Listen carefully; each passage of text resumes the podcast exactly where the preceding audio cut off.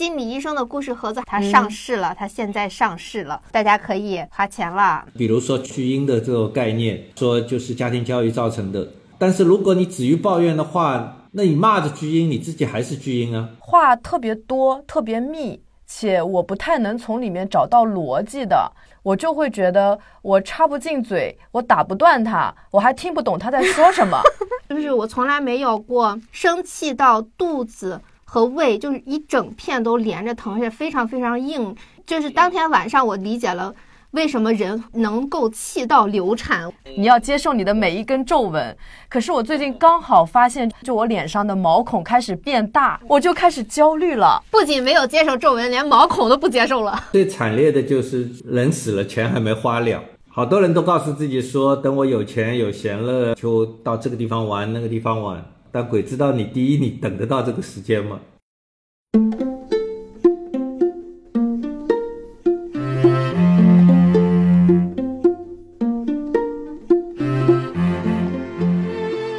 大家好，欢迎大家收听文艺复兴，我是主播元英，我是玄机。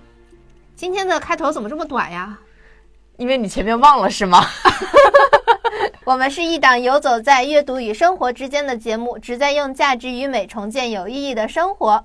今天我们这期节目依旧请来了完形治疗师叶斌老师，怎么回事呢？因为之前大家听了前面的两期，反馈真的非常好，希望老师来返场一下。其实吧，我们也没想到今天应该聊些什么，就是一期纯粹的闲聊。通过闲聊再来看一看我们生活中的一些小小的问题。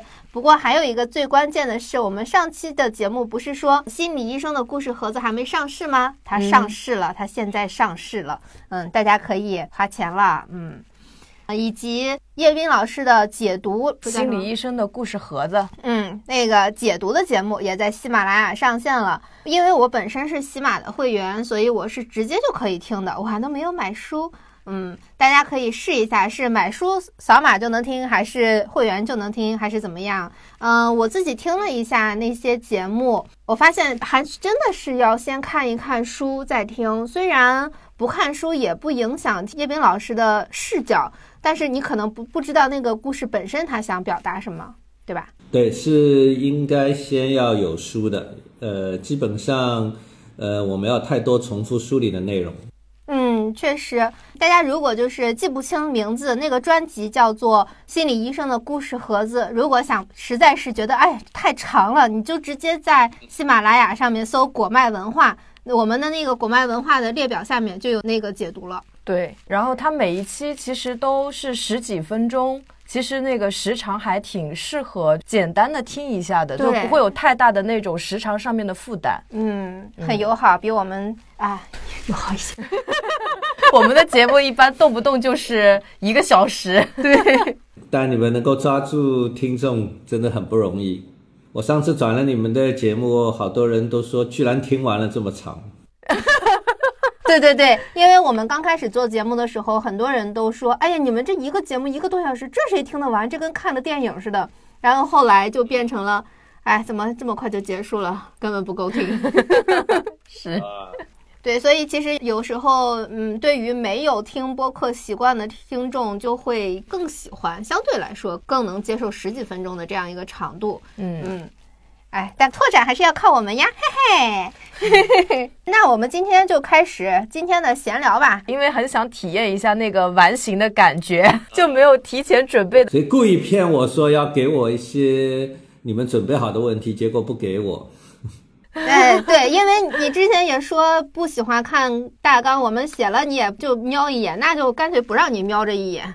即兴吧，即兴。哦，对了，还要跟各位听众补充一下啊，我们这个对谈其实真的就是闲聊，不是咨询。为什么呢？因为我们之前本来想要试着做一场线上咨询，给大家体验一下，但是叶老师说完形的咨询他要借助很多道具，好像类似于是看你跟道具的互动来看你的反应吧，但是线上嗯做不到那些。呃，也不一定是道具，就是我也不知道，因为每一个都是因为我们说是即兴的嘛，都非常当下，所以每个个案都不一样。在开始前我也不知道需要什么，呃，有的时候需要道具，有的时候是不在线上的原因是在线上你看不到很多微表情。就比如说，如果你凑近镜头，我可以看到你的脸，但看不到你的手。如果你看到你的手，就可能远远的我看不清你的脸。但是在现场就完全不一样。比如说，他现场可能在讲某件事的时候，他用。大拇指去掐自己，他有个很隐蔽的手捏着，然后当你仔细去看，看到他的大拇指在掐自己，那个掐有可能会被解释成自我攻击，所以也可能我借由这个动作去帮他探索。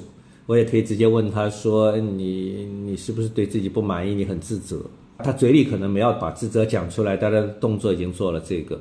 但也可以我放大这个动作，我说我看到你刚才。用大拇指的指甲去掐自己，你继续掐，你问问自己内心此刻感受是什么，然后他就自己掐着说啊，我现在很内疚。所以像这些都是很微妙的，但在线上不见得看得清。哇，身体很诚实，肢体语言。最近玄机不是对身体很诚实，还产生了一些感悟吗？哦，就我那个身体的诚实，它其实是面对自己的，它不是面对，就比如说在社交生活中的。对，像我练习瑜伽的一个很大的一个体验，就是当我面对一些高难度的体式的时候，因为我会恐惧，一恐惧了以后，我的呼吸就会很卡顿，一卡顿以后，我身体就会变得特别的僵硬。其实这个对应到现实生活中也是，我们可能在恐惧的时候会。影响到我们的呼吸，整个身子就会变得很硬、很僵紧。对，嗯，我有一个这个体验，是我上周的时候生了很大的一场气。就我生气的时候，感觉到我整个肚子是硬的，连续胃痛了好几天。就是即便是我一直在跟自己说这个事情不是特别重要的事儿，而且我也理智上想开了很多，但是我的身体感觉就好像。被车撞了一样，就是他不是当时就能好的，他甚至要缓好几天。我真的肚子疼了好几天，就肠胃也不舒服，今天才慢慢缓过来，差不多一周的时间了。嗯嗯，哦，这是一个特别好的例子，因为理论上那个胃部是比较还还比较深刻的位置。我也不知道你为什么生气，但那个气好像它的部位如果很低的话，那个。甚至是跟比较强烈的、比较底层的情绪有关。比如说，有个生气，是你把那个东西从我我桌上的这个位置移到那个位置，我已经告诉你不要移动。这种愤怒处理起来是很容易的，骂几句嘛就过去了。但是越深层的，就是那个情感更越原始，它可能的部位就会越低。啊，那我直接就讲了好了。对，具体事情具体分析。对，是这样子的，就是上周的时候，我们发了工资以后，出了那个工资条，我就看到我的工资条里面被扣了七百块钱，我当时非常震惊，然后我就问那个行政怎么回事儿，行政说是因为我有两天下班忘了打卡。我当时就觉得说，为什么两天不打卡就变成了按旷工扣钱？他就默认你其实那天下午没有在上班。然后我发了邮件，呃，申诉我那两天其实是有在上班的，我有那个记录。但是与此同时，我不可能申诉到我一直到六点半都在上班，因为不太可能。你下班的时候还有一个你下了班的证据在。嗯嗯啊，把我气得够呛。然后这个事情呢，就是左右都说不通，因为他们说规矩就是这样的规矩，直接就把我气着了。就是这我都觉得它不是一个钱的问题，我也说不好这是一个什么样的问题。当然，我本身也比较抠门儿，就是我也接受不了是一个这样的巨额的罚款，就是我觉得我承担了一些对不合理的东西。规则，我因为我本身也是一个非常抗拒，就是基本上任何规则都很抗拒的一个一个类型，所以就当时当天晚上我就真实的体验到了，我真的从来没有生过那么大的气啊，好奇怪啊，就是我从来没有过生气到肚子和胃就是一整片都连着疼，而且非常非常硬，就是当天晚上我理解了。为什么人能够气到流产？我当时真的感觉就是我的肚子都在痉挛，就是我想，我天，我要是个孕妇，我肯定就流产了，而且一直都好几天都没有好，就直到我那天真实的旷工了，我才觉得啊，我爽到了，我才有一种一口气散开的那种感觉。你是故意真实旷工的吗？是表达愤怒啊？对，故意的。那不是最后结果你还是倒霉吗？你正式旷工。不是又扣掉三百五吗？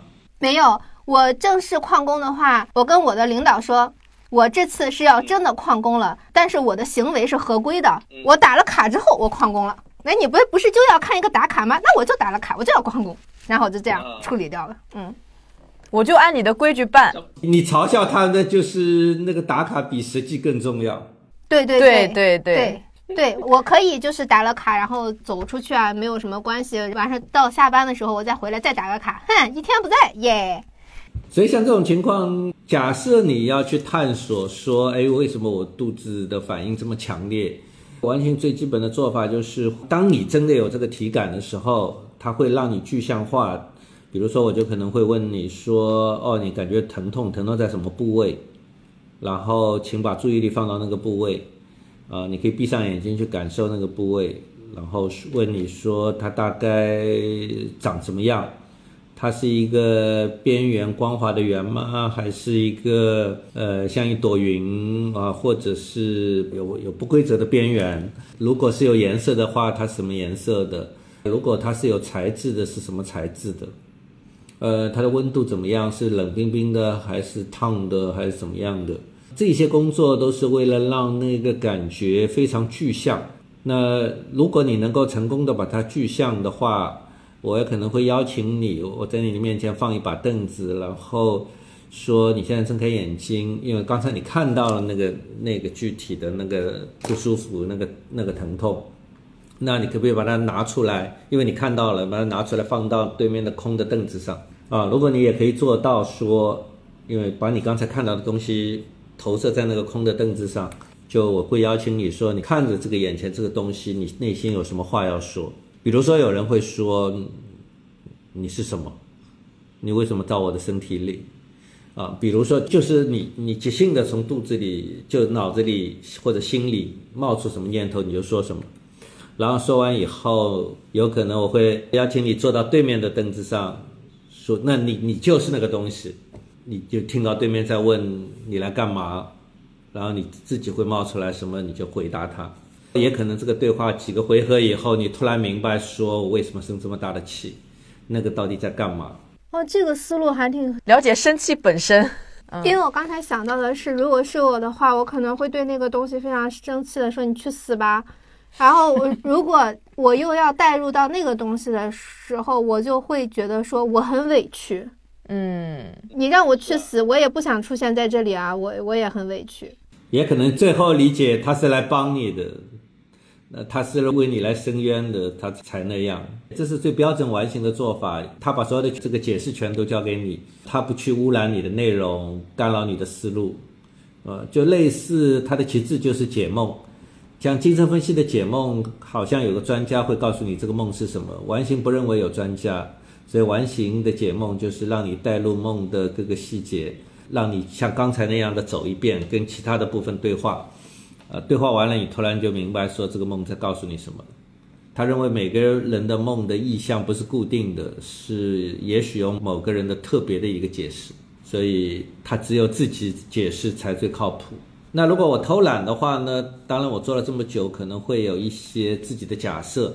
比如说，你如果告诉我为，那我可能会给你提示你一些选项，比如说，打卡这件事这么生气，背后是不公平的感觉吗？让你生气的是被控制吗？呃，是不被信任吗？啊，甚至还有那种无力抗争，你好像对着一个冷冰冰的墙，你很愤怒，但他不做回应，他就是那么死板，啊，那你会有无力感，呃，也可能你都有，也可能是其中的几个。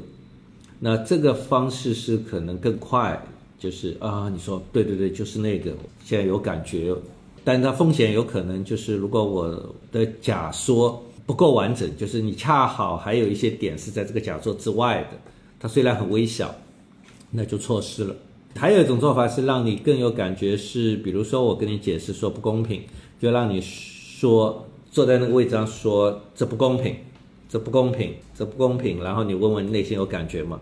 然后说别控制我，别控制我，就是让你去表达出来，然后去找哪一个在你身体里最有反应，那你就知道你真正被触到的是什么。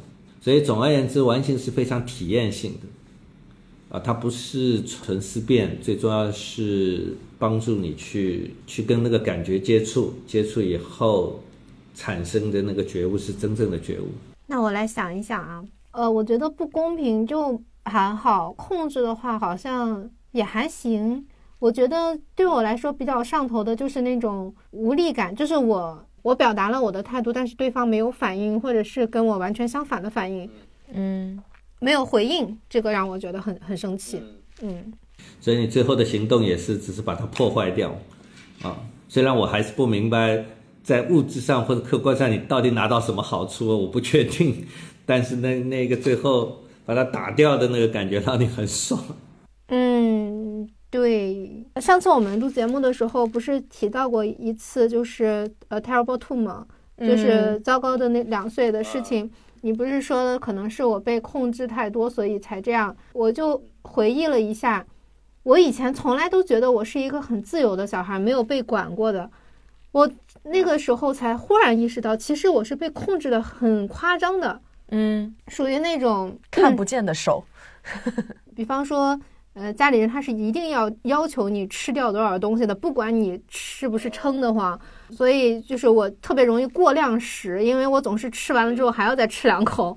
因为我小的时候不太爱吃饭，就是基本上就还还遇到过就是不吃饭就要把你从楼上扔下去这样的情况。包括就比方说什么东西很危险不能碰的方法也是，就比方说就把我放在桌子上，就是被我把我框起来，所谓的限制。对对对，限制的这种感觉。嗯，回想起来，其实被控制的很多，而且还有一个让我觉得非常记忆里的原始的愤怒，就是我妈是不允许我关门的，就是我在我的房间里面干什么事情都一定要把门敞开，她是随时可以进来观察我的情况的，所以我对别人进入我的界限非常敏感，也是因为如果我把门关上，她就会在门外疯狂砸门，然后发飙，然后她就一定让我把门打开，她才能安静，但有的时候我需要自己的。空间的时候，他是绝对不允许你有自己的空间的。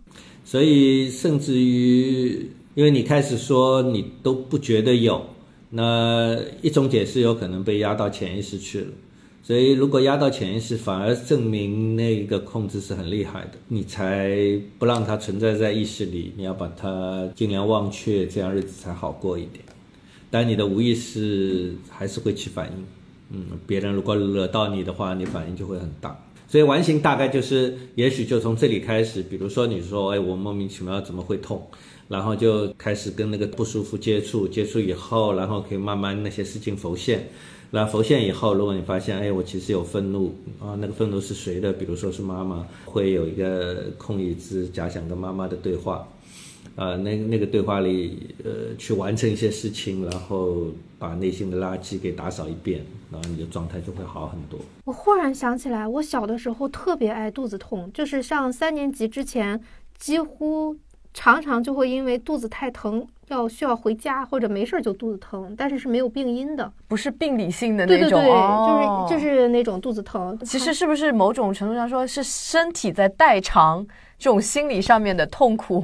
就是有些人是用身体来表达一些事情的，呃啊，事实上大多数都是表达，只是有一些强烈到成为症状，另一些可能你还不知不觉。就像我们工作忙的时候，工作压力大的时候会背背部僵硬，但是除非你对身体很敏感，一般的人不知道。我我自己就不知道，我去按摩的时候，师傅说你背怎么这么硬。啊，那你才知道，因为你自己不太会去捏你的背，或者你你因为没有比较过很多，你你捏捏自己总觉得挺软的，但他捏过很多背，他就知道你你这个是硬的，那个是软的，还得常去按摩的。我就想，我最近有没有这种社交或者生活上的一个困扰？然后我想到，呃，唯一的有一个问题就是，我有一个好朋友，他是那种话特别多、特别密。且我不太能从里面找到逻辑的，然后在我跟他沟通的时候呢，我就会觉得我插不进嘴，我打不断他，我还听不懂他在说什么。然后我会觉得，如果我当下去跟他说，我听不懂你在说什么，或者说我你话实在太多了，我有点受不了，就可能是我那种想当好人的心理作祟，我会觉得这样很伤害对方，因为他也没有意识到，他是觉得啊，就是他会控制不住的想要说话。然后我又走不掉，所以我感觉我自己在那儿被动的承受了很多的那个感觉，他像一个嘴，然后一直在往我这儿灌语言，但是我又听不懂，因为我是一个听人说话就立马要抓到他的重点，然后我就能知道他想说什么，我可以去回应他，但我就抓不住，然后我就不知道该怎么处理。所以你的目的是什么？我想跟他实现一个比较好的沟通。我只是问你，就假设你想假想最近的一次，你在那一刻你想干嘛？有的时候你时间有的多，你想好好听他；有的时候你在忙，你想走。所以说怎么做不是统一的，是在某一个具体的时点，你的意图是什么？我第一个意图是想跑开，就是有点承接不住。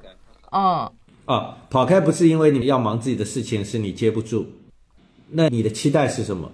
其实，其实听上去你是想接他，只是接不住才要逃开。就像这种时刻，就不像，比方说我工作忙，我不想听你，你讲五分钟可以，你不要讲二十分钟，我没时间。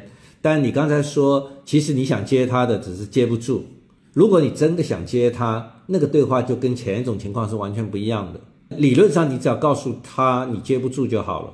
那什么卡住你？你不能跟他说你选择要逃跑，你是怕伤害他吗？对对，就是这种心理。告诉他说你太密了，太快了，我抓不住重点，我接不住，怎么会伤害一个人呢？对，可能这个是我内心觉得这是一个否定或者是什么的吧。投射来了，对，还是我内心的一个投射。嗯，对啊。所以它是一个投射，那投射就是有有两种可能，一种你投射对了，一种你投射错了。第一个就是他真的是容易受伤的，也可能他不是。如果不是的话，那你就搞错状况了。本来直接告诉他就很简单。那当然顺便说一下，你也可以做反省，说你是不是对于这种呃批评就比较敏感，所以你才会投射别人也是那样的。所以这是一个。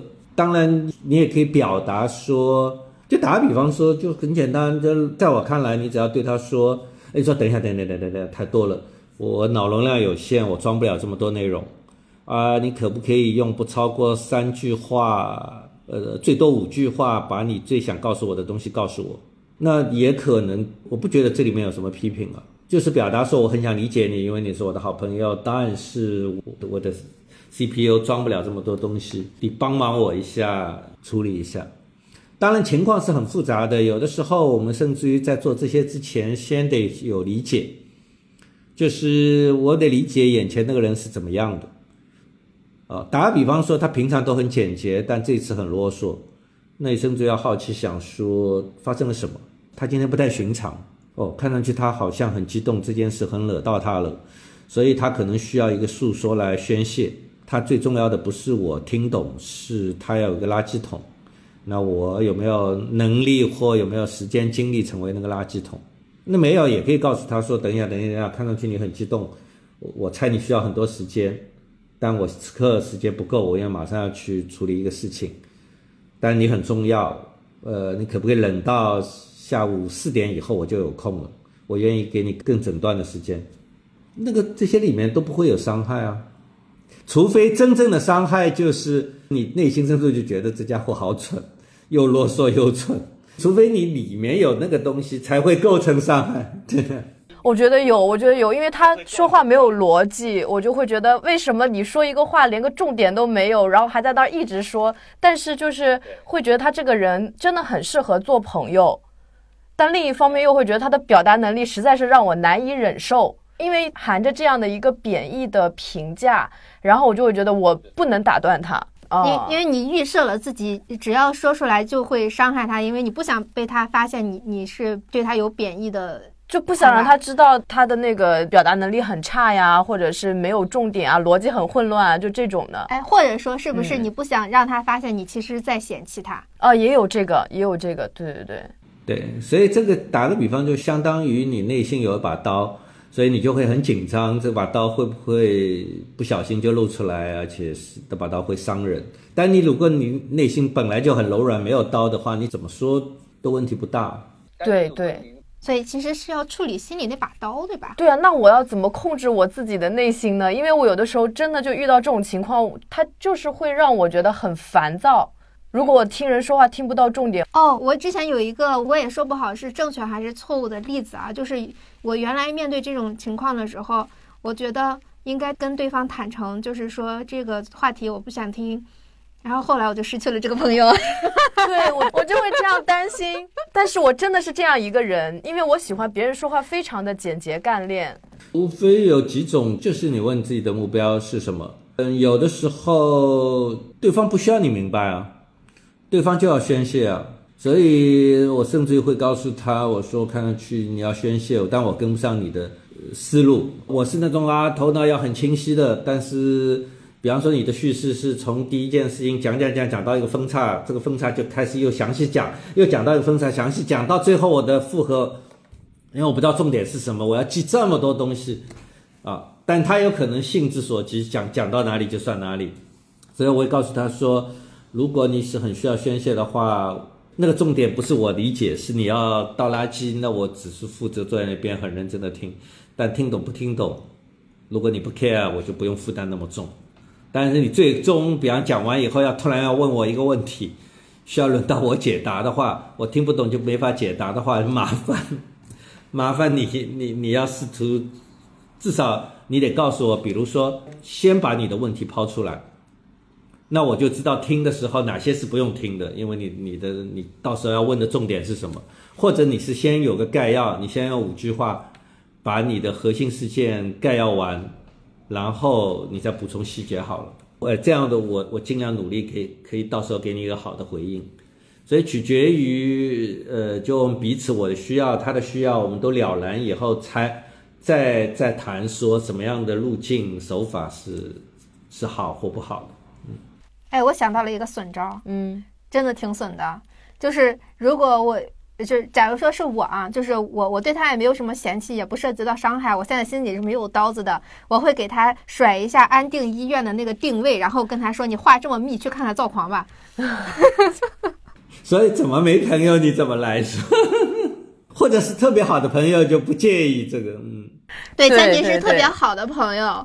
我就是对这个朋友，他是属于他刚刚进入到我的生活里面，我觉得他的其他方面我都很欣赏，除了这个沟通上面我有点难以承受。但我真的我有很亲近的朋友，他也是那个说话没有重点，我就会跟他说：“你好好先捋一下你要说什么，你再跟我讲。”就这种很亲近的关系我是可以的，但是这种不远不近的关系，我就是你吃不准他的承受力。对对。而且好像也有一种那种骄傲的心态，就是他找我说这些，肯定我得帮他解决问题。哎呦，就是他说了这些，我一定得想出他需要我帮他什么，然后我要从中找出我我的方案，所以我就会很着急啊。我以前也这样。对，所以这个就是我前面讲的，你要留意，呃，也许认真倾听就已经帮他了。就是你在那边有个耐心，有因为有好多人是借由诉说来整理思路的，然后他说着说着突然说啊，我知道怎么做了。啊，对呢，所以说需要找一个人聊天儿，但是就是一边说一边理嘛。咱们以前录节目的时候不也是吗？就是说这个录音室好像是一个。呃，整理思路的地方，因为一方面它很狭窄又很黑，我们两个就认认真真的探讨一个话题，说着说着就说开了嘛。嗯嗯。因为大多数人际的互动，其实从心理学来看，解决问题只是很小一趴。呃，而且如果对方智力够，呃，基本上他抛出的问题你也解决不了。啊，除非他缺某种知识啊什么，有一个盲点，他真的不知道。比方说这个那个那个红码怎么消除，他他完全不知道，你知道，你提供一个知识，他说哦，谢谢你，啊，像人生很多困境，大家谁比谁聪明多少，基本上讲出来以后，哦，你也觉得好难，啊，但是最重要的是被倾听，因为被倾听，你就你那个感觉就是啊，我是挺重要的，我挺值得。啊，另外呢，如果对方而且非但倾听了，还能够给你产生共鸣、同理、理解、支持、看到，哇，那你就心里很舒服啊。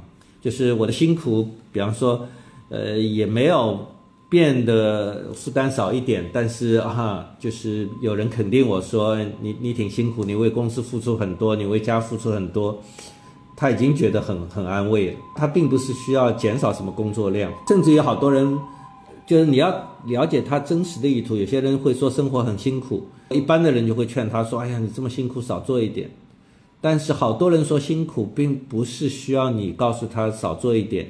也许你真正的同感是说：“哇，我你很了不起，一般人扛不了这么多，你居然扛得了。”哦，他就很爽。他其实想表明的是，我多牛逼，对吧？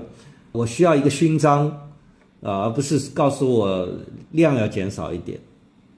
所以，如果我们没听懂就贸然反应，就会南辕北辙。嗯，那我们可以在这个时候，就是比如说给出反应前，先问一下对方需要什么样的回馈吗？有的时候自己拿不准。当然可以，这个这个总比瞎猜好。啊，但是有两个，一个就是以中国的文化，中国人喜欢读心术，啊，所以你问呢，有些人就很矫情说，哎，不想跟你谈了，还要问我，其实是很好的，其实是这个，如果大家想通的话，就是一个尊重。像夫妻两个吵架，然后呃，那男的说啊，我我知道你现在很生气了，那需要我怎么做？然后对方说，你也自己去想。啊，另一方就很郁闷，但是如果你告诉他说，嗯，生气的需要怎么做啊？我希望你做一二三四点。哦，他说原来是一二三四点很容易，早知道我早做了，啊，他然后他噼里啪啦做完，然后你很满意，其实这个就就很好，就是如果双方都还蛮理性的，又有良好沟通的，这其实是最最佳的解决方案。但，我们生活经常把生活过得像琼瑶小说一样。啊，就是一个也不说，一个也不问，然后大家瞎猜，猜错了又很生气，啊，甚至一辈子就缠绕在里面。但有有人就希望喜欢把生活过成那样，所以你提问其实是可以的。这这对我来说，如果你你问我，我很乐意。啊，当然你要留意，在中国文化下，有的时候你问出来会碰壁。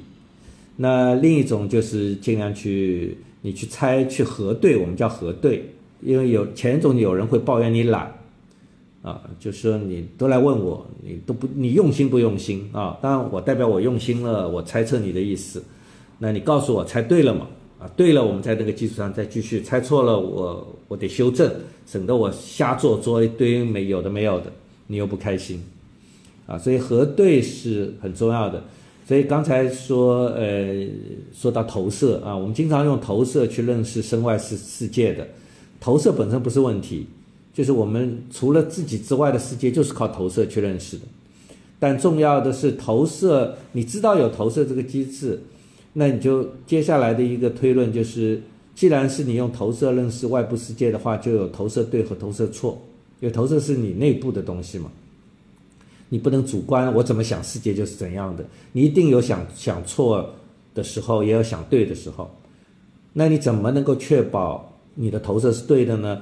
其中最重要的工具之一就是跟对方核对，所以我们完形训练过那个讲话就不会说你肯定很生气，我会说我猜你此刻很生气，然后他说对我我是很生气，或者告诉你说不是我其实不生气，我挺忧伤的，哦那你知道我搞错了，所以核对是破除投射错误的一个很重要的一个途径，否则我们会把推理猜测当结论用，这就很危险，这就叫自以为是。哦，我听那个心理医生的故事盒子的时候，讲了一篇，大概就是说你在摩洛哥那边的时候，呃，因为很生气，疯狂购买了 LV，然后你说不光女人包治百病，你也包治百病。我当时听到这里，我觉得很有趣，但也很想亲自问一下，为什么感觉到了包治百病呢？就买的很爽吗？对，就是呃，因为我一般可能对自己不不太够好，所以它是象征性的说。啊，如果这个世界都不在意我，就自己多在意自己一点好了。哦。另外是因为我最早的时候，因为看满大街都是，所以我知道假货很多啊，所以我就说你背个包也不知道真假。不过我很仔细的去到店里去接触那个皮具的时候，我觉得那个质感。跟有些有些包，我我不是喜欢它每一款，但是有一些的品质真的是很好。所以从功能上，因为我当时确实也是有需要，所以从功能上我也很接受。其实我买回来那款包，我一直在用用很久，就就是已经现在已经好好几年了，但是它像新的一样，然后质感也一直很好。也算是破除了某种偏见，对吧？当时我还记得我跟我夫人也买了，因为我看到几款特别特别赞，呃，我们都喜欢那个品质很好，但是是没要要没有 logo 的，呃，就尽量 logo 要找不到，就小小的。所以开始买回来，我说给你买了，他说不要买，我我我不会喜欢的。结果打开一看，那就喜欢到爱不释手。夫妻和睦了一些又。我好像也很容易预设自己对一个东西的喜好或者厌恶那种。就有的时候，比如说你介绍给我一个什么东西，呃，如果这这一类东西我本身不喜欢，我就会说不喜欢。然后经常生活中就会有打脸时刻啊啊，真的去用了去体验了以后，就会发现哇，好好啊啊，好开心。对对对，确实是这样啊。我们这两年里面的打脸时刻还是很多的。嗯。对，所以完全是鼓励去真正的接触一些你之前不甚了解的东西。呃，他认为所谓个人成长，所谓你的成长就是不停的跟新鲜的东西有接触。所以他创始人皮尔斯是一个非常有生命活力的人。呃，他不他不断的拓展自己的经经验的边界，这是他生命最重要的目的。所以每个心理学的流派，它背后藏着都是各自的生活态度，而且每个流派的生活态度不一样。呃，我经常跟我的学生说，如果你深入到某一个流派，你要成为那个方面顶尖高手，就是人剑合一，你就不可避免的会受到那个流派的，呃，对世界的看法、对人的看法的影响。我们叫世界观或人性观，甚至于你慢慢就会成为那样的人。所以选流派，其实如如果你想一一头扎下去的话，其实是要小心的，呃，因为你用那个东西，那个东西会会慢慢影响你。所以我们经常还是会跟听众说，如一个事情、一个事物，你自己没有体验过，就先不要跟他下结论。甚至在发生一件事件的时候，如果你不是当事人，你就呃不要去。给他下定论，比方说我们看娱乐明星八卦的时候，谁对谁错，你都不是当事人，你只看个新闻，而且有的时候甚至连当事人 都不知道到底发生什么事儿，他们还可能得复盘好多年，他才知道啊，他的问题出在哪儿，我的问题出在哪儿，我们两个本来是可以怎么解决，然后结果怎么怎么怎么样，嗯，呃，如果是日常的闲聊，只是活跃气氛，呃，八卦一下，不负责任。那个也不是未尝不可以，那个就跟嗑瓜子一样，看个肥皂剧一样。但是是真的，如果你试图去了解人、理解人，呃，有对人的悲悯，呃，就绝对不是这样的。比如说疫情最初，武汉封了那么久，就刚刚冒出来的时候，那我们也知道人家不容易，但是那种感觉是抽象的。那直到上海被关了那么久以后。那种痛就是啊，说当年人家是有多不容易，就是因为你有体感，有体感的那个产生的那种同理，跟你没经历过还是不一样。哎，这个我突然有一个很矛盾的心情，就是我最近开始有对衰老产生恐惧了。就我以前，比如说二十多岁的时候，然后我就会觉得啊，我就要自然而优雅的老去。就我也不要呃靠什么外部的医美手段啊，或者是任何的手段，就我就是开开心心的生活，怎么样老长皱纹什么我都能自然的接受它，因为也有很多营销文案都是这么说的嘛，你要接受你的每一根皱纹。可是我最近刚好发现，就是我这边就我脸上的毛孔开始变大，而且是衰老型的毛孔的时候，我就开始焦虑了。不仅没有接受皱纹，连毛孔都不接受了。对，就是真情实感的开始焦虑了。这种感觉就好像以前看别人在抗衰老的时候，我觉得很纳闷儿，人不应该自然而然吗？但轮到自己头上的时候，就真的很难接受。然后我现在就有一种我的思想观、价值观和我真实的情绪没有办法统一，他们就没有办法指导我现实生活中的行动的感觉。嗯，确实，啊我不清楚我真的是怕老还是不怕老。我只能说，第一，这个情况是非常容易发生的，因为越来越普遍。现在甚至于身边很年轻的朋友都已经在研究医美了，啊，动一个小手术，然后不惜这种疼痛，好像什么那个什么叫光电针电光针吗？什么水光什么的？我不知道，因为这男生不太研究这个的。当然，现在很多男子都都去做这些了。我几乎从小到大都没有用过任何护肤的用品，所以第一是整个文化很普及，第二个是真的有条件去做。就以前也没这些东西，现在有了。在我看来，做就做了，也没什么大不了的。就像假设没有汽车的时候，你就说哈，我一生就要环保啊，骑自行车。突然发现车很方便，那你改主意嘛就改主意，也不需要这个没什么大不了。在我看来，啊，你这是无产阶级和资产阶级的矛盾啊！你这是，我的价值观发生了动摇。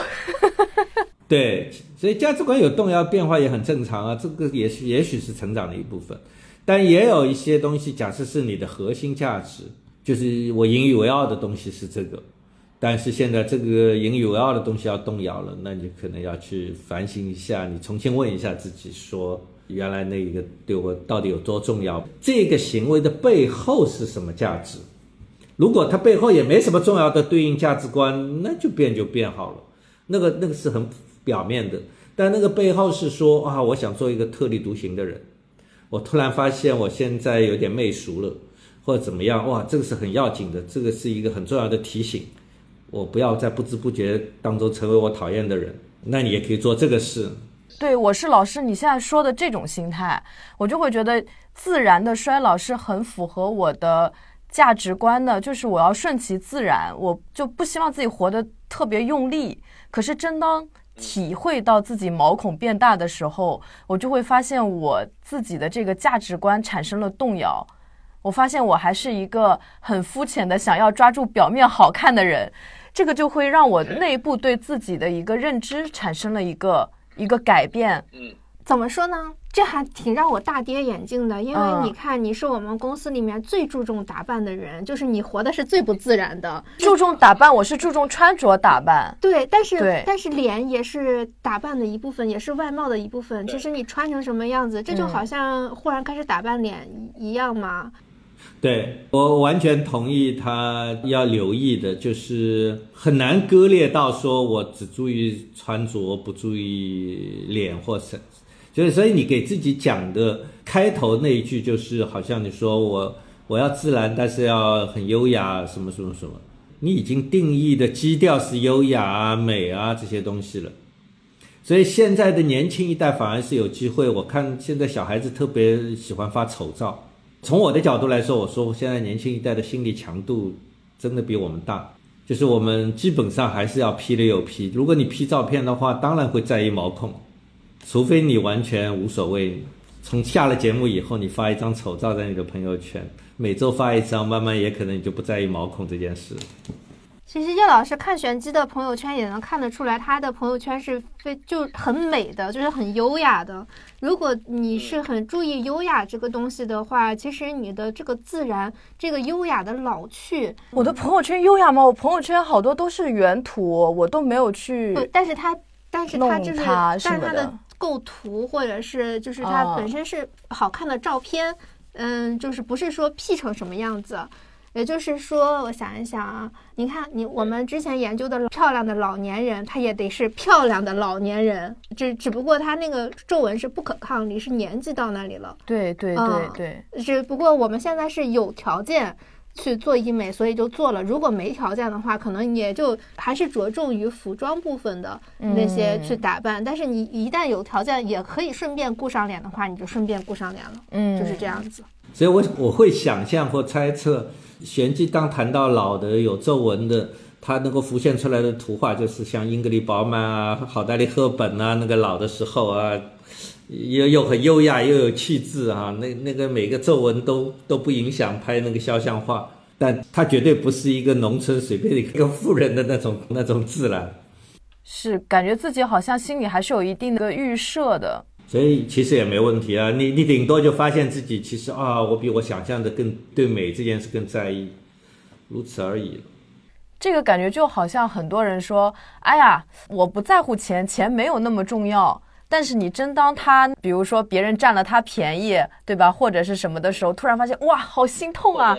或者扣掉七百块钱的时候，对，但是像他就是你，你就是很能接受，比如我就是爱钱，我就是小气的，那你扣我钱，我就是不开心的。嗯，对，但是有很多时候就是嘴上说的价值观和实际内心的一个状态其实是有冲突的，俗称拧巴。嗯，嗯，我最近就刚好遇到外貌上面拧巴的冲击。嗯，我后来想一想，我的那个重点也不光是钱了，就是钱这个东西在哪里都能找不回来，问题就是还是那个凭什么的问题啊。不过这个已经不重要了，反正我也旷工旷回来了，耶嘿嘿。刚才讲到那个，我还想到一个例子，就是很多人觉得都要善待孩子，要爱孩子，在上小学前真的是可以做到的。啊，一上小学成绩不好，被老师叫到办公室一两次，家长就完全就扛不住了。他突然发现自己其实还是在意成绩，在意别人的看法，那骨子里的东西就被唤起。对，要了解自己，不要欺骗自己。其实这就是刚刚老师说的那个，其实这还是一个就是媚俗的一个概念，就好像我记得米兰昆德拉他是有说过，就媚俗是什么？你看见操场上跑着两个小孩儿，然后你心里想，哇，真是一个美好的场面。可是你想象不到的是，你每天带小孩的那种辛苦，这小孩的调皮让你很生气，这些才是生活中最真实的，你每时每刻都在经历的事情。就好像我只看到了奥黛丽·赫本优雅的老去的样子，但是我想象不到我自己每天面对衰老时的恐惧。一天天的那种变化，所以生活确实是需要体验的，就每时每刻自己去体验的。真实的生活其实是两个图画都有，就操场里的跑步跟跟跟那种艰辛其实是都有。我们既不要骗自己，只看有些正能量的，只看好的，呃，有些很抑郁的，只看差的。其实所有图画都在那个纸面上，呃，完全是鼓励去看它全貌。哎，说到这儿，我就想，你刚才提到那个米兰昆德拉的媚俗，可是媚俗有什么不好的呢？媚俗还挺开心的耶。这个就是每个人的价值观的不一样。就是其实媚俗的定义对每个人也不一样，是吗？呃，我猜不是，就从客观上无所谓好不好，这是人生的选择。但也可能，我猜对玄机来说，他的原来对自己的定位肯定不是媚俗那一挂的，所以当他看到了这个部分，他会撞击一下。对价值审美上，我是讨厌媚俗的，这是我个人的，我讨厌媚俗。可是我什么是媚俗呀？就可以回听我们的米兰昆德拉的节目。不是，我不是想问那个昆德拉的那个媚俗，就是对你来说，我觉得媚俗是一种主旋律式的、自我感动式的一种东西吧，唱赞歌呀，或者给一些行为以标签式的美化，哇，就觉得这样的东西它一定很好，一定很美。不是说表面意义上的说俗这个事情是好的，它媚俗是另外一种给一些东西贴了很多标签的那种感觉。就农民在田里种田，他就是农民在田里种田。可是有的人就会把这个歌颂成为勤劳勇敢的什么呀，或者就是他会有一个更宏大的叙事在上价值，在这种真实的东西上面，我觉得它不真实。那我比较疑问的是，医美它的媚俗的点在哪在哪呢？对你本来来说，就是对抗衰老这件事情，它的上价值和歌颂和它的标签分别是什么呢？医美这个事情，嗯就是我的主要的核心价值观，还是我觉得可能我灵魂的追求是最重要的。嗯那我人的躯体，它其实我只要保证它的健康就行了。嗯你在健康的层面上，你再去加一个美观，太人为了，而且我长皱纹，我我希望皮肤很好，其实是我希望别人觉得我皮肤很好，没有毛孔。嗯，我其实根本都看不到我自己，我毛孔大不大，它不影响我的健康，所以这是一种我为了取媚于别人而做的一个努力。讨好别人，嗯，真正从你这个灵魂体而言，我其实只要有这样一个身体，我能健全的生活在这个世界上就可以了。我陷入了痴呆，就是嗯因为给别人看的，可是别人也看不到你的毛孔。首先是这个啊，就是因为我现在坐的离你非常近，我确实也看不着你有毛孔。当然，这是你已经做了医美了，所以可能没有毛孔也是正常的。呃，因为我也做医美嘛，呃，我的点在于，哎，我反而不太注意别人看着会怎么样，我是给自己看的。我家里的那个书桌上的镜子离我非常近，就是我没事抬头看一眼，我就嗯，就可能会比较在意这个。但是你看，我上班的时候其实也不是特别在注意个人形象，好像哎哎，你这么一说，我忽然在琢磨我是给谁看的？因为你想，如果我抗衰的话，也是为了长期的保持在现状嘛。嗯，然后我就忽然开始琢磨，然后呢？为什么要保持在现状？为什么要皮肤永远的，就是尽可能的不要它变老？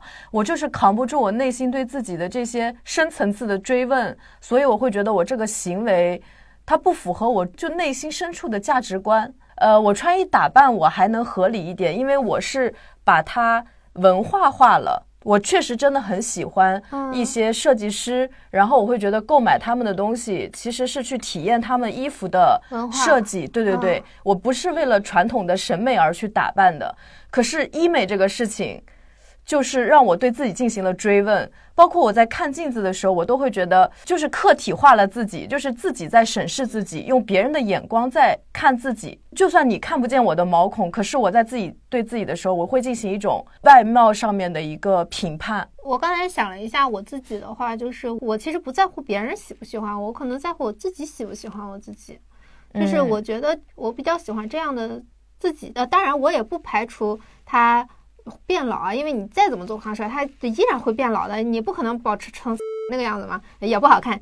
让这个过程拉长，就是只是喜欢把这个过程拉长，就不要他今天一睁眼一根法令纹啊。我知道了，我是怕我的心理成熟度跟我的脸搭不上，就是我觉得我还很。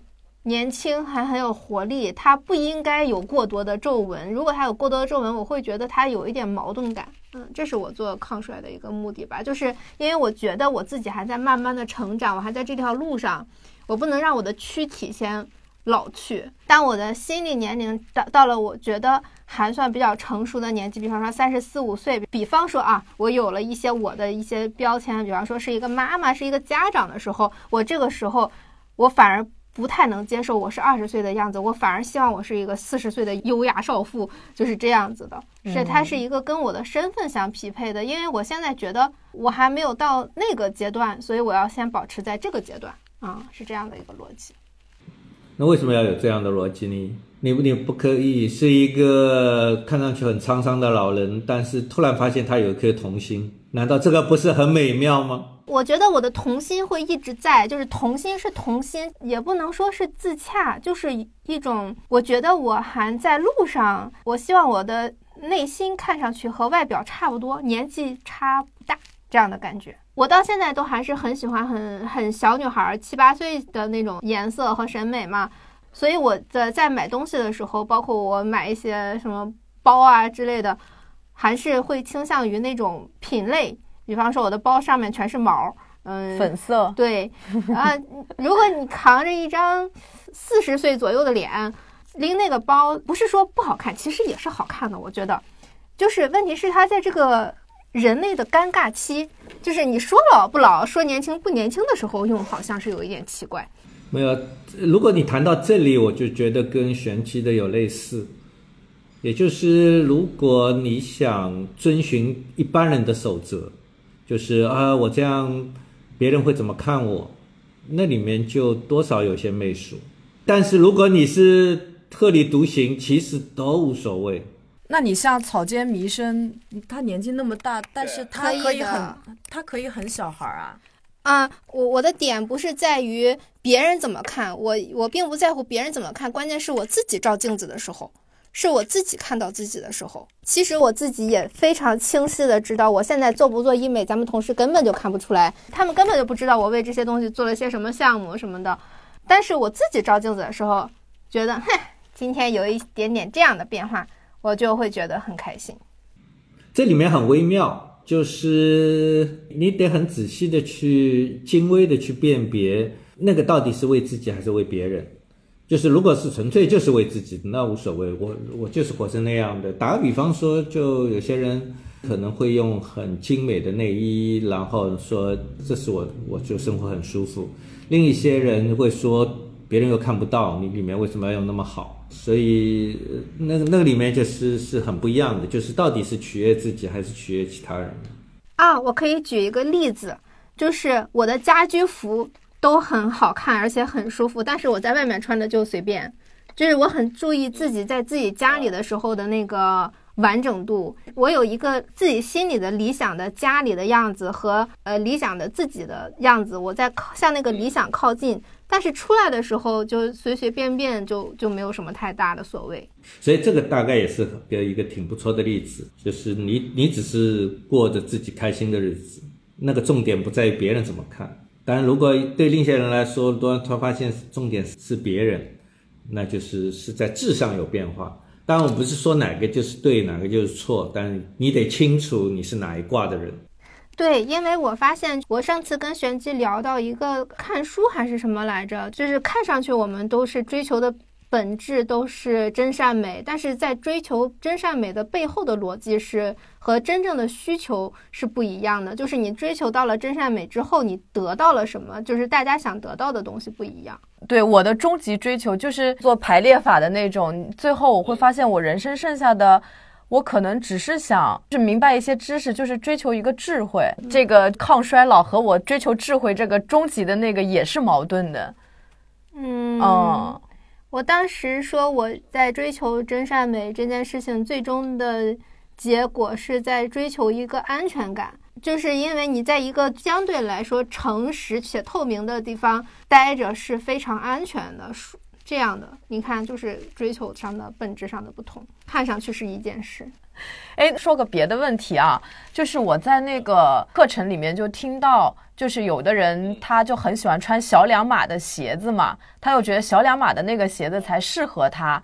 我就想知道，比如说像小两码的鞋子那个故事和我们现在倡导的延迟性满足，它之间有没有什么关系呢？因为我们现在总是好像就觉得我得先受苦再享福。我得先穿小两码的鞋子，我把脚拖出来的时候，我的脚就得到了释放。这种价值观到底适不适合呢？呃，我我觉得那个故事有点是在讽刺或在讲矫枉过正，也就是为了那个释放，要故意虐自己那么久，甚至于本来都可能很释放，偏偏要人为搞一下，就没有问题都制造出问题来，那何必这样呢？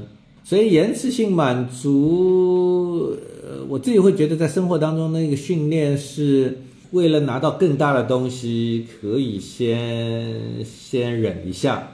那它背后是训练意志力的，因为在生活当中有的时候是需要用到意志力这件事，尤其如果你想成功的话。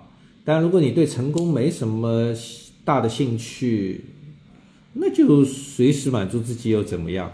所以取决于你的人生规划是什么，你也可以在每个当下满足啊。我自己会觉得佛教的训练大概就是这样了，甚至于你去化缘，只化你当日需要的吃的那个东西，它不囤了。它要破的就是你对于某种物质的东西，甚至于包括精神东西的执着。然后，如果你每一次只是拿一些自己要的，不用囤来增加安全感。而且哎，突然发现隔了三年这样生活都很好，那你就没有那种欲望要要争取超越自己、实际更多的东西。当然，我们现在的消费主义正好相反，因为它要鼓励你多消费，不会鼓励你清心寡欲的。嗯，所以他那个实验关于控制意志力的最典型的实验就是那个棉花糖嘛，心理学里。就很小的小孩，对吧？然后去，甚至还告诉他说：“哎，若干年以后去追踪，发现那些不吃糖的更有成就。”但当我说：“哎，那有没有同时测一下谁更快乐？”也不一定啊。对啊，以前有时候很推崇延迟性满足，因为那个延迟性满足，你先。自律，然后之后再去享受那个成功，确实还挺快乐的。但我有的时候又觉得，为什么人要对自己，人为什么要这样去苛刻自己，就是这样对待自己呢？对呀，生活中的苦难已经有很多了，你不想要的苦难就就接踵而至，为什么还要自己创造苦难呀？最惨烈的就是人死了，钱还没花了，非常延迟性，也满足不了。好多人都告诉自己说，等我有钱有闲了，然后我我就到这个地方玩，那个地方玩。但鬼知道你第一，你等得到这个时间吗？甚至于我身边很多人突然说：“哎，我我我有钱有闲，可以到西藏去了，但身体不行。”到了一定的年龄，他对于高原的反应就更敏感一点。那叶老师怎么看待说我要变优秀了才能去谈恋爱，变成一个更好的人，我才能去谈恋爱？谈恋爱跟好不好没啥关系，谈恋爱最重要的秘诀是两个人臭味相投，是吧？也各个阶层的人都都可能很有爱啊。那个引入尘烟，他们就两个人很相爱啊，跟物质、跟优秀也没啥关系。但是有一种可能啊，变成更好的、更优秀的、更自洽的人之后，发现现在的伴侣不适合自己了。我们假从理论上来说，真正的爱情是跟这些都是无关的。但在一般意义上，如果是一种物质交换，刚才讲的东西就成立。因为你你够优秀的话，你更容易在市场上，在婚姻市场上的价码就会高，就会更更有竞争力，这是有的。但这跟爱情没啥关系。所以婚姻市场上，像上海，我不知道北京是什么，上海的就是以前的叫人民公园、相亲角都放着，都直接是明码标价的嘛，对吧？我有什么户口，有什么房子，有车吗？月薪多少？那个跟买菜没什么差别。那当然条件好、优秀、有竞争力了，这是毋庸置疑的。呃，我们有些听众他们的所谓的优秀，倒不是这些外在的，而是说他觉得自己现在，比方说脾气还很不好呀，啊，情绪很容易不稳定呀，他会希望自己心理层面对心理层面上的所谓的更优秀。呃，那那你可以打磨啊，如果你愿意去打磨，让自己变得柔和，这个永远都是无止境的。当然还有一个。途径是我深刻的了解自己，我就是这一卦的，那我就要找对应的那一卦。嗯，脾气不好的找个包子呗。是啊，有有一些就是这样，就很融合的过一生。嗯，也是，这就是那个问题，究竟是该找个互补的，还是找个相似的？嗯，因为我我这两年接触企业家比较多，呃，做市董会啊什么，然后我就发现，像企业家的家庭里。其实很多家人需要做很大牺牲的，那有一些家人是非常有牺牲感，那个其实对家庭就有隐患，因为他会抱怨你忙起来不着家，而另一些就是很支持的，而且这个支持不是压抑的支持，他就很接受这个，也可以很融融洽。啊，我突然想问叶老师一个现在很敏感、很危险的问题。如果我立志于做一个家庭主妇，这有问题吗？我就想做家庭主妇，因为我的梦想是做家庭主妇。你如果问我，我肯定说没问题的。是这样的，就是因为我之前在之前的节目说，不是说我梦想做家庭主妇吗？就有一个听众回复，就说其实我都没有看到那个。回复是神机看到之后非常生气，而那个回复说的是不太清楚，说受过高等教育的主播，他的理想竟然是做一个家庭主妇，就这样。对啊，所以这个代表他有很多应该、必须、不得不，他有那些价值观或信念。当然，我们今天刚才那个节目里谈到的，这也是这样啊，就是如果我追求知识，我甚至读到博士，那如果这只是我的喜欢，就跟我穿一个。呃，好的内衣，我背一个好的包包，就是我或者我做一个美容，这些就是我自己取悦自己的方式啊，这样的生活才开心啊。那又怎样？我不是拿来有一个东西，我一定要用去争取另外一个东西。但在他的概念里，就是我读一个博士，就要用这个博士去买一个，它是一个投资。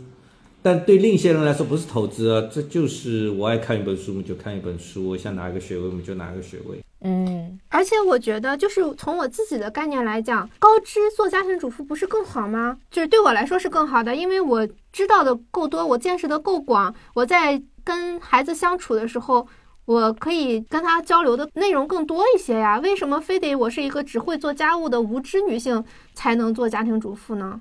我有一次去，现在很流行那种私宴嘛，家家里私人的那个私厨。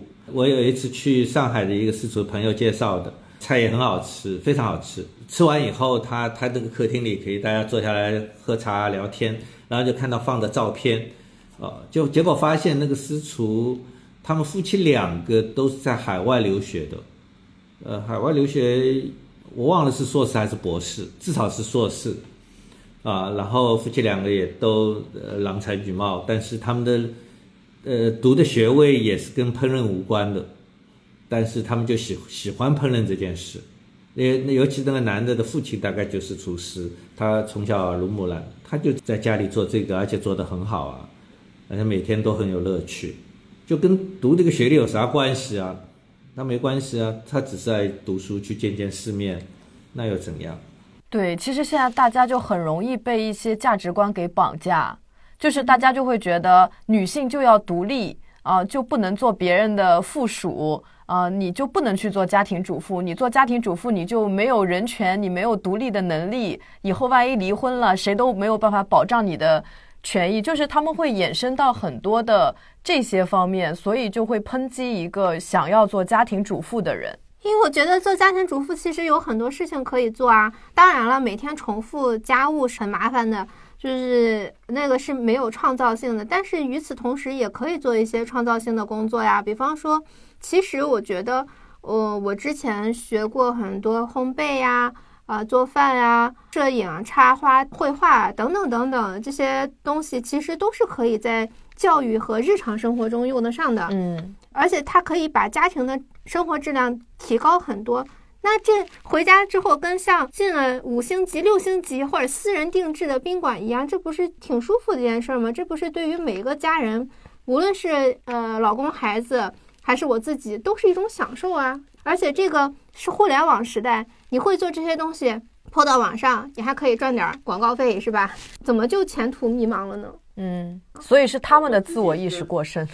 我自己的想法是，我也不会说那个听众就是错的，呃我自己是支持多元的生活方式啊。就打个比方说，那些有些影星啊，像比方香港影星，到一定的时候，他突然就嫁入豪门，就就不工作了，对吧？但也有像张曼玉一样，到一定年龄还在不断的尝试新鲜的生活的。各种人只要自己过得感觉好，需要别人说三道四。所以他他的评论是他立志做过他想要过的生活就好了，他不需要对玄机说什么。所以我觉得像完形里面不是就提倡每个人只负责自己，就对自己负责嘛？就是想要老师讲一些反面的例子，比如说什么样的一些情况是我们对自己的生活是不负责的？我觉得呃有一种，比如说我被大众的价值观所捆绑。而做不了我自己内心真正想做的事情，其实这个对我个人的人生，我是对我自己不负责的。嗯，对啊，我我去生孩子什么的表现，嗯，对，这个是很典型甚至很严重的一种。嗯，还有很多不愿意负责的表现，因为我经常讲说，完形是训练自我负责精神的。自我负责这四个字是看看上去很容易懂，但在生活当中真的做到是很难的。打个比方说，说话经常用我们，呃，我们很爱美了，呃，但其实有可能真正的要表达的是我很爱美，但一说我们就好像理直气壮，因为你有一帮人，你把自己隐身在一帮人里就容易说出来，但说我很爱美就有点心里忐忑，说，哎呦，这是这我我我我能说吗？这些都是很隐隐含的，当然说很多我有可能太自我。但是如果讲好多都是我们，我们明明是我的事情，但是他要引申，这个就是不够自我负责。还有就是，比如说我我自己开一些工作坊，那个工作坊是很严格的，是不能迟到，因为这个是关乎团体动力的。呃，我们有约定，我开之前至少发三到五遍，说不能迟到。到了什么时间，如果你再不出现在这个教室里，你就就被除名了，你就不能进这个教室。但有人还是迟到。但他可能迟到了若干秒，啊，或者一分钟，那他就很希望原谅，所以他就会跟你讨价还价，说，呃，我承认是我错了，我迟到了，但是才一分钟，你要放我进来。所以跳脱出来看，就是中国人容易原谅，说啊，才一分钟就放他进去，但那件事情的本质是，他错了，他已经认错了，但是他希望别人替他的错买单。也就照理你你没到就是没到啊，你没到就扛相应的责任呗，这就是自我负责。但是那个逻辑是很怪的，就是我我认错了，好像你就应该原谅我，那你就是不愿意买单呢？就你的错，但是别人买单，你就没事了。本来说好的惩罚要这么多，但是临了了，他说我只能担这点点惩罚，啊，像这些都是很多都是不负责任的，而且还容易再进行情感绑架。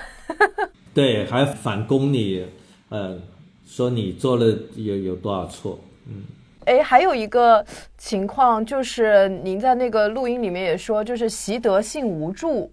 我感觉这个问题大家还是挺普遍的。那那习得性无助，他就是说，他最早拿那个狗的实验，就是按照正常的狗看到肉就会扑过去，从自己的位置到那个肉的位置，这个过道上是会有通电。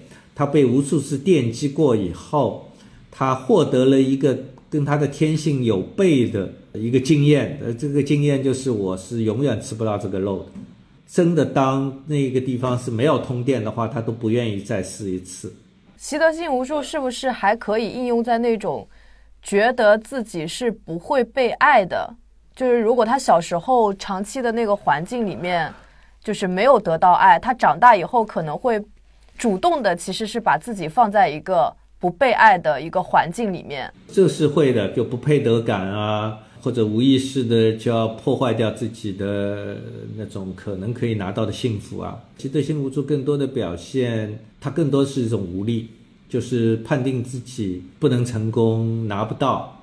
所以他最早那个狗的实验的一个引申，就说，呃，他就发现说，去救助那些贫困的，如果他的心态不变，你投就帮助的物资再多都是没用的，因为他觉得是不可能。所以我自己当时印象最深的一个例子是，不知道你们有听过，很早很早很早的时候，有一个出租车公司叫大众出租，在上海很有名的上市公司。然后它里面出现了一个司机叫藏琴，藏琴在普遍那个司机抱怨说，每个月的份子钱很多的时候，他就出来讲说，他有一些方法，呃，是可以帮忙一个月赚到很多钱的，他的收入远比其他。师傅高，比如说他举了一些例子，当现在的已经不没有这个问题了，因为，呃，我们是有有网上的调度，当时是司机要在马路上跑跑跑，然后看到有人挥手就停下来，所以有些司机跑新手跑很久都接不到单，如果他运气不好的话，但那个藏情的司机就开始研究说，他发现医院附近的叫出租车的人。比例比较高，因为当时还比较穷嘛，叫出租车不是所有人都愿意付那个钱的。但是他发现说，当你成为一个病人的时候，就会说待自己好一点，就一般从医院出来就会叫车，概率比较多。所以他了解整个城市的医院在哪里，所以他放下一个客人，就会往现周围附近他知道的医院开过去。但一般的司机基本上只去两个地方，就是宾馆的门口或者是机场。机场要排很长的队，那如果排到的话，又是一个短程，就会嘀嘀咕咕抱怨。所以他他总结了很多方法，包括高峰的时候堵车，一般的司机就会堵在路上，一边抱怨一边堵车，呃，客人也觉得很很头痛，呃，因为堵在那边那个秒表又跳。但是对司机来说，高峰的时候堵在那边，他其实赚不多，但他会有一个不一样的做法，他就会跟呃乘客商量，说你平常到家。大概用多少钱？那我现在决定绕个路，绕一个路，呃，会速度快一点，但是我只收你平常的钱，那这样就双赢。顾客当然说可以啊，我可以又快又用原来的钱，但他也可以省出时间去赚更多的钱。所以他自己总结了很多这种方法，当时也很红，大家就开始讨论说，做一个服务业用心和不用心差别很大。然后我当时做培训师，经常打出租车，就会喜欢跟司机聊，因为司机经常会听到客人有有很多这种奇奇怪怪的资讯。我有一次跟一个司机聊，他就抱怨说日子很难过。我说不是你们有一个藏琴吗？他有很多这种好的方法。他说你也相信啊？这是这广播里的宣传，你别相信。他说我做了这么多年司机，根本赚不到这么多钱，巴拉巴拉巴拉。但是我当时觉得。因为藏琴那个方法并没有什么玄妙，它真的是可以实施的，但是它就是像习得性无助，他的观念就很固化，固化到新的想法跟完全无法输入，你跟他讲什么他都弹掉。后来我就说，你该脏你就是个 loser，因为告诉你好方法你都不听，但是我不知道他之前经历了什么，让他变成一个就是无法改变观念的人，他就不能成长。就是别人的出路放在他眼前，他都不会走。就像那条狗，这样的人是不是觉得已知的困境就已经知道是什么样子了？他不想再承受更多的失败的痛苦，某一种安全感。我也不知道是怎么样，也可能他自大，也可能怎么样。但是无论如何，在行为层面，他就是不愿意尝试新经验。特别现在这个时代，其实大家都看着很多人尝试新的领域啊，直播啊什么就开始火起来的时候，其实我们能看到越来越多的人，他敢于去尝试。有一些人他就能跑出来，但是有很多人他还是在于，哼，哦，这个不合适，这个不行，我肯定不行，或者什么，他们其实是赚不到的。反正总是会有这种想法，就只能过原来的生活。蛮有意思，甚至有连我都有一度在反思这个事情。因为我就几乎不做那个音频或视频，因为我喜欢跟人有互动的交流，所以对着一个空镜头在那边讲讲讲，我就觉得很很烦，所以以前都不做，做的而且做一点点都很痛苦啊。但疫情因为闲着也是闲着，后来逼着我做了一个完形的呃知识类的。那个一呃视频呃又做了这个心理医生的故事盒子的配套的，等这些都做下来，我现在发现好像也行，我已经不像最初那么排斥了，呃，因为你慢慢就是为了要做好，你就要去调整那个心态，假想后面有人啊什么，就慢慢做多了以后，你突然发现也有一个能力，我可以假想一个人在那个后面，不是像原来那么难了，就是试试也是很重要的。就对我来说，当然，原来我有更拿手的东西，或者我收入可以更高，我不必要去试那个，啊，但真的恶劣的环境，也许你你就逼着你去试，也可能开发出你另外的潜力，也不是想象的那么糟，嗯，所以永远就是不要设限，还是会有各种各样的机会的。